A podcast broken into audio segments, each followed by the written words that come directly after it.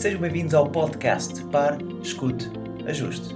O meu nome é Luís Barbudo e criei este podcast para ajudar a ajustar a forma como agimos e reagimos ao que nos acontece nas mais diversas situações e desafios que a vida nos oferece.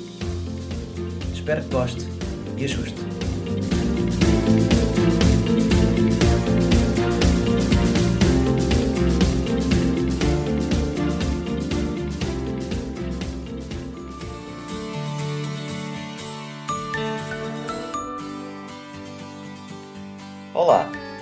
Episódio de hoje quero dizer que existe uma ordem para tudo acontecer e para termos tudo aquilo que sempre desejamos ter. Não, não é milagre, não é magia e tampouco um clichê. Definida por muitos autores de sucesso no mundo do desenvolvimento pessoal e do coaching, o uso acertado desta sequência irá colocar-nos num ponto de consciência superior e poderá até compreender posteriormente porque é que tanta gente falha na concretização dos objetivos. Mas deixe-me começar pelo fim. Nesta sociedade consumista, focamos-nos bastante em ter. Ter o melhor, ter o maior, ter o mais caro, o mais relevante, o mais de tudo. O consumismo apoderou-se de nós e andamos neste mundo a querer de tudo completamente viciados e contaminados como uma doença sem cura à vista. Não tem mal nenhum em querer ter, mas desequilibramos-nos perante uma vida à vista de todos. Porque quem não tem, não é cada malta. O querer ter consome-nos toda a energia e achamos que a única solução é fazer. E então o que fazemos? Dedicamos ao trabalho. Trabalhamos, trabalhamos, trabalhamos com um único fim: para ter. Ter tudo. Sacrificamos a saúde para trabalhar, sacrificamos as relações para trabalhar, sacrificamos o nosso tempo com os nossos filhos e com os nossos pais para trabalhar. Literalmente matamos-nos a trabalhar. Achamos que trabalhar arduamente sol a sol dá-nos a tão desejada recompensa a recompensa de ter tudo o que quisermos. No entanto, reforço que trabalhar não é mau. A Bíblia também reforça: tudo quanto te vier à mão para fazer, falo conforme as tuas forças. Trabalhar é, na verdade, algo bom e gratificante. Quando feito com prazer e com a intenção de melhorar e servir o próximo, contribuir para uma sociedade e um mundo melhor. Trabalhar é a razão de muitos para não sucumbir ao desespero e à solidão. Se há aqueles que vivem esperando a reforma, há outros que depois de reformados não querem parar, porque sabem que é no trabalho prazeroso que reside a felicidade e o sentido da vida. Tudo tem um equilíbrio. Mas para quem pensa que é preciso trabalhar muito e arduamente para ter, mais está a desequilibrar a roda da vida e as sequências futuras não costumam ser otimistas. É importante reconhecermos que quem tem muito naturalmente faz ou fez muito não estou a considerar bilhetes de lotaria ou heranças, porque essa percentagem é relativamente pequena para o propósito deste raciocínio. Mas antes de considerar o que estas pessoas fizeram para ter muito, vamos antes considerar o que são estas pessoas. Que características têm estas pessoas? Pensemos, por exemplo, com pessoas como Madre Teresa de Calcutá, Gandhi, Steve Jobs, Richard Branson, ou até mesmo o nosso presidente e professor uh, Marcelo Rebelo de Sousa. Cristiano Ronaldo, enfim, cada um na sua área de especialização e muitas mais.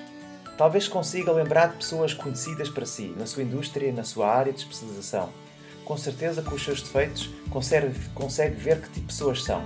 São trabalhadores, perfeccionistas, são pessoas determinadas, persistentes, otimistas, resilientes, são simpáticos e empáticos, são honestos, enfim, todas estas características fazem dessas pessoas pessoas de sucesso. Estas e muitas outras pessoas fizeram para ter, mas há algo que as distingue e que nos distingue a todos uns dos outros, que é o que somos, o nosso ser, a nossa essência.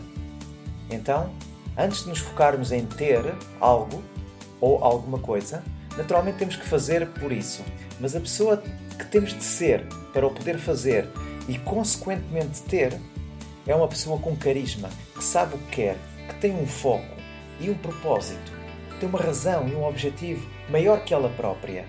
Temos de ser algo mais e deixar de fazer as tarefas só porque sim. Fazer o nosso melhor.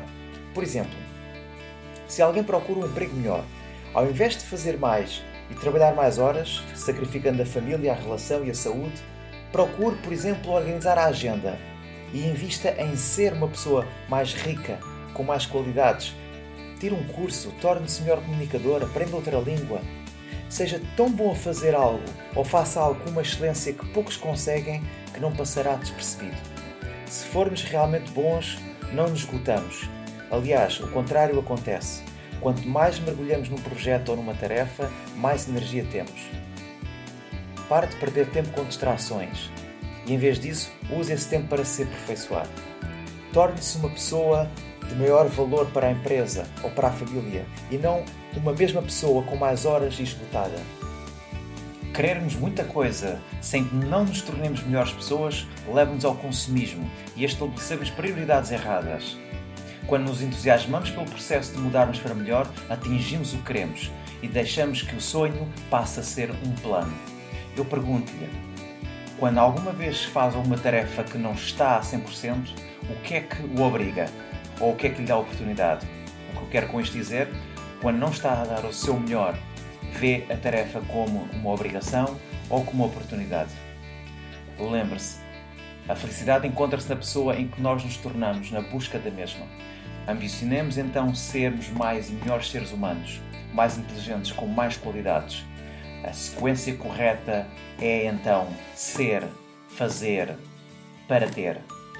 Nunca, fa nunca fazer para ter, mas sim ser o melhor que pode ser para poder fazer melhor e ter tudo o que sempre quis, manifestando sempre tudo o que desejou. Tenha uma boa tarde ou um bom dia e até breve. Um beijo.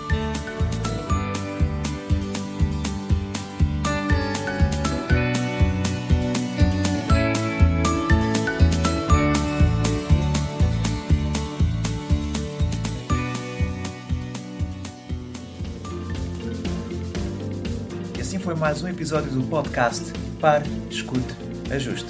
Espero que este conteúdo seja útil e uma mais-valia para o seu dia a dia, porque se vive melhor quando está bem.